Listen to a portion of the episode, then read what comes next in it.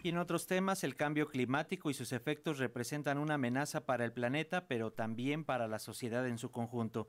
Para hablar sobre este tema, agradecemos también al doctor Rafael Calderón Contreras. Él es experto en ciencias ambientales, académico e investigador sobre el impacto socioeconómico del cambio climático global en el antropoceno, que nos tome la llamada. Y también él es catedrático de la UAM eh, Coajimalpa. ¿Cómo estás, doctor? Bienvenido.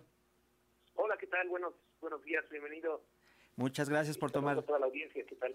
Gracias por tomar la llamada, doctor. Cuéntanos, por favor, eh, estamos viviendo sin duda estragos ya muy claros y concretos de lo que se ha llamado el cambio climático desde hace varias décadas, estos fríos extremos, los calores previos. Eh, ¿a, qué, ¿A qué lo podemos atribuir, sobre todo pensando como sociedad lo que estamos viviendo?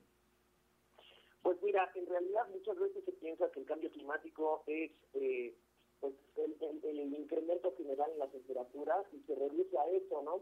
Eh, lo que estamos viendo en los últimos años es que el impacto de la modificación que existe en los patrones hidrometeorológicos que de manera natural ocurren, como las lluvias, las sequías, eh, como lo estamos viendo en estos días, las nevadas y los frentes, eh, los vórtices polares en el norte del planeta, están afectando elementos mucho más profundos de la sociedad, sobre todo en términos de inequidad.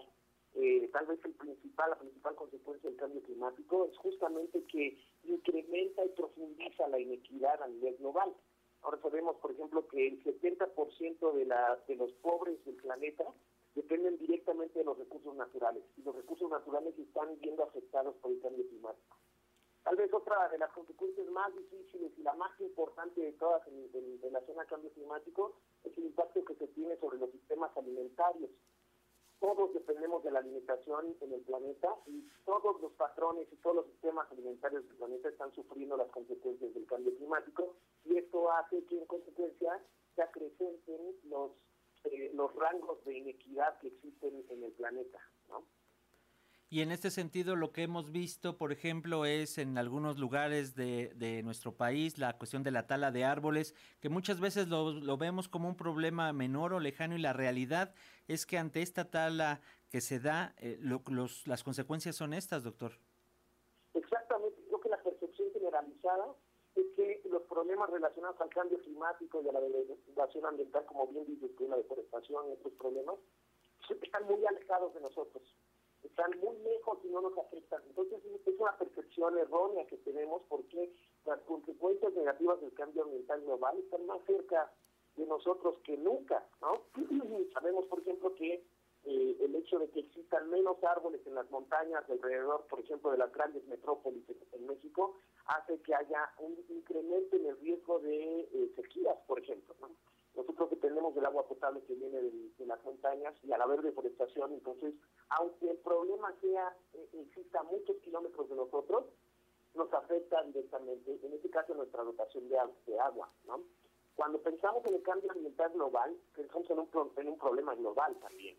Entonces, lo que estamos viendo es que aunque los problemas estén ocurriendo en otros lugares del planeta, nos están afectando directamente a nosotros, sobre todo porque tenemos un planeta hiperconectado.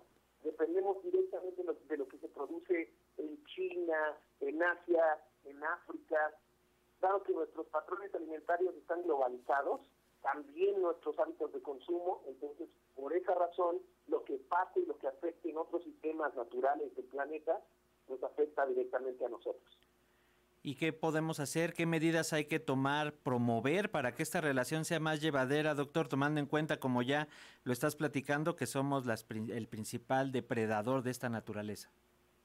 Pues mira, siempre que me hacen esta pregunta que tal vez pareciera la más compleja de todas, siempre es la misma respuesta. tal vez el primer paso es estar enterados, estar informados sobre lo que está pasando y sobre las consecuencias que no se esperaban del cambio ambiental global eh, el simple hecho de que nosotros sepamos qué está pasando a escala global nos hace más conscientes y nos hace entender mejor por qué estamos en esta crisis, que es la crisis más importante que hemos afrontado en la historia de la humanidad.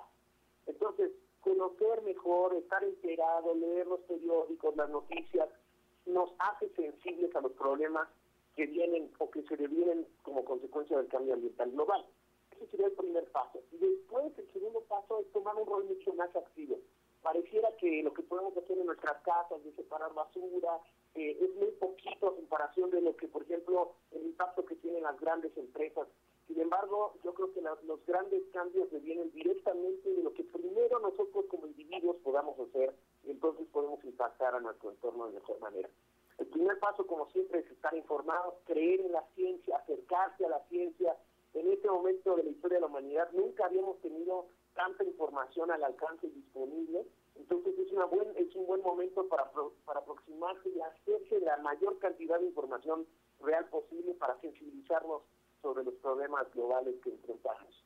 Así es, y tener la información fidedigna y científica, como dices, doctor, porque también hay mucha información, pero no sabemos por dónde encontrarla. Y bueno, vamos a estar en, permanente comunicación, si nos lo permites, doctor Rafael Calderón Contreras, para seguir hablando de estos temas y que nos des más adelante algunas sugerencias de sitios donde poder acudir con la información. Por supuesto que sí, siempre es un gusto platicar contigo y con tu audiencia. Igual, doctor. Un abrazo y mis mejores deseos de año nuevo. Igual para ti y para toda la comunidad de la UAM. Un abrazo, hasta pronto. Un abrazo, hasta pronto, chao.